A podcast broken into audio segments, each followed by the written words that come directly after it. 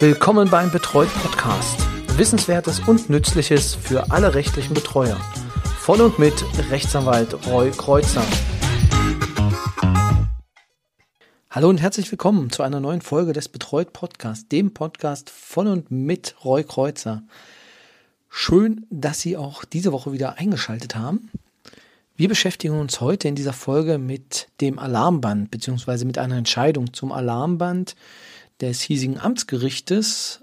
Ja, aber dazu gleich mehr, weil bevor wir damit anfangen, möchte ich auf eine Veranstaltung hinweisen.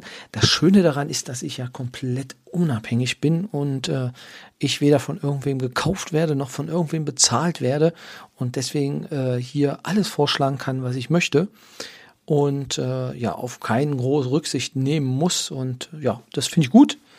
Und das soll aus meiner Sicht nämlich auch so bleiben. Deswegen kann ich nämlich jetzt an dieser Stelle den Tag des freien Berufsbetreuers ganz, ganz äh, vom Herzen empfehlen.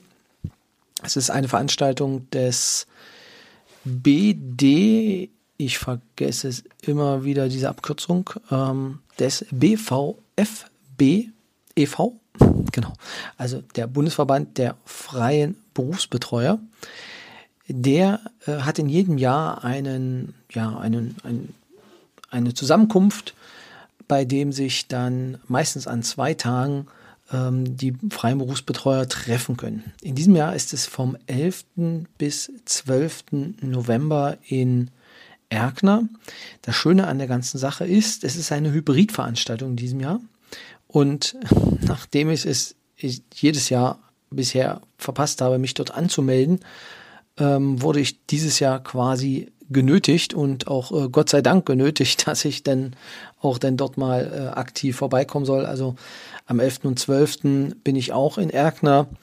Und äh, ja, wer noch Lust hat mitzukommen, ich glaube, es gibt noch den ein oder anderen freien Platz. Ähm, die sind sehr, sehr knapp, weil es wurde nochmal äh, ein Aufruf gestartet. Aber es kann sein, dass alle Plätze jetzt schon weg sind.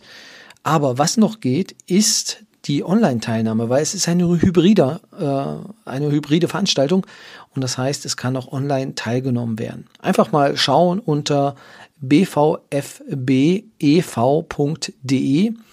Ich äh, schreibe es auch nochmal in die Show Notes. Dort kann man sich dann noch anmelden.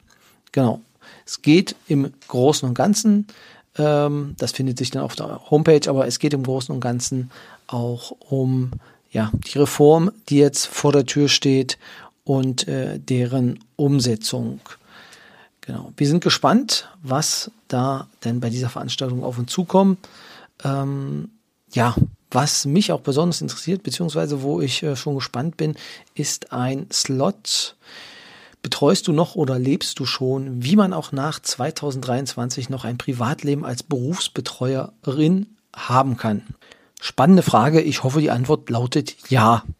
Aber davon gehe ich einmal aus. Doch bevor ich jetzt hier wieder ins Reden komme, ähm, ich wurde von einer Kollegin angesprochen, dass sie die Podcasts gerne bei ihrem Workout hört, was so circa zehn Minuten täglich ist und äh, deswegen sie gerne kürzere Folgen hat. Äh, deswegen will ich gar nicht mich so lange aufhalten dass wir vielleicht denn die zehn Minuten heute nicht zwingend überschreiten. Schöne Grüße an dieser Stelle.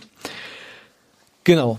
Es ist auch nur eine kurze Folge und zwar geht es nochmal um das Alarmband. Was ist ein Alarmband? Ein Alarmband ist ähnlich wie ein Notrufsystem äh, etwas und in meinem Fall war es jetzt so, dass eine Person, die in der äh, psychiatrischen Abteilung äh, einer Klinik war, dann an dem Verlassen gehindert werden sollte und dies Ganze mit einem Alarmband funktionieren soll. Das heißt, äh, das Alarmband wurde umgemacht und wenn die Station verlassen worden wäre, hätte es angeschlagen oder schlägt es halt an.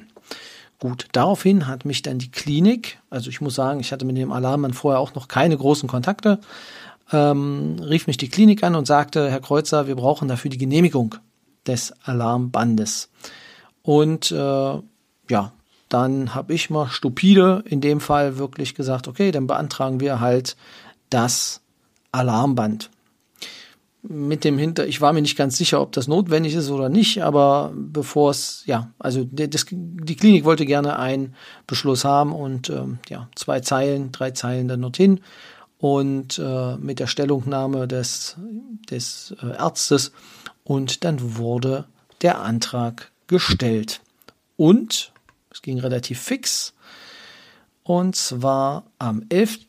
des am 11.07.2022 gab es die Entscheidung zum Antrag vom 10.07.2022 und zwar wurde der Antrag zurückgewiesen. Und an der Stelle möchte ich gern die Gründe einmal vortragen, weshalb das gemacht wurde. Also das Gericht meinte, das Tragen eines Alarmbändchens als Sicherungsmaßnahme ist nicht betreuungsgerichtlich nach 1906 Absatz 4 BGB zu genehmigen. Also aus dieser Norm könnte man davon ausgehen. Das Erfordernis einer betreuungsgerichtlichen Genehmigung gilt nach dem Wortlaut der Vorschrift nur für die Fälle, in denen dem Betreuten durch mechanische Vorrichtungen, Medikamente oder auf andere Weise über einen längeren Zeitraum oder regelmäßig die Freiheit entzogen werden soll. Das ist ja quasi der Wortlaut. Daher stellt das Anlegen eines Bandes, welches für den Fall des Verlassens der Station Alarm gibt, noch keine freiheitsentziehende Maßnahme im Sinne des 1906 Absatz 4 BGB dar. Auszugehen ist hierbei zunächst vom Schutzzweck des Genehmigungsvorbehaltes, der darin liegt, die körperliche Bewegungs- und Entschließungsfreiheit zur Fortbewegung im Sinne der Aufenthaltsbestimmungsfreiheit zu gewährleisten. Die Ausstattung der Betroffenen mit einem Band, welches es dem Pflegepersonal lediglich ermöglicht festzustellen, ob sie die Station verlässt, stellt noch keine Freiheitsentziehung dar. Dieses Mittel beschränkt die Fortbewegungsfreiheit der Betreuten für sich gesehen nicht.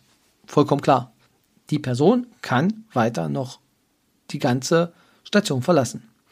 Dieses Mittel beschränkt die Fortbewegungsfreiheit der Betreuten für sich gesehen nicht. Wichtig nochmal zu wissen. Vielmehr hängt die Frage, ob die Freiheit entzogen wird, von der Reaktion der Einrichtung ab, wenn die Betroffene den Bereich, in dem sie sich aufhalten sollen, verlassen. Eine freiheitsentziehende Wirkung der Maßnahme ergibt sich auch nicht allein dadurch, dass durch den Sender die Möglichkeit zur Feststellung des Aufenthaltsortes der Patienten besteht. Es handelt sich vielmehr um eine bloße Beaufsichtigungsmaßnahme, für deren Zulässigkeit die Zustimmung des Betreuers ausreicht. Das heißt, ich muss denn schon sagen, das ist in Ordnung, das geht so, wenn die Person das selber ja, nicht anlegt. Aber sie würde es wahrscheinlich nämlich zustimmen.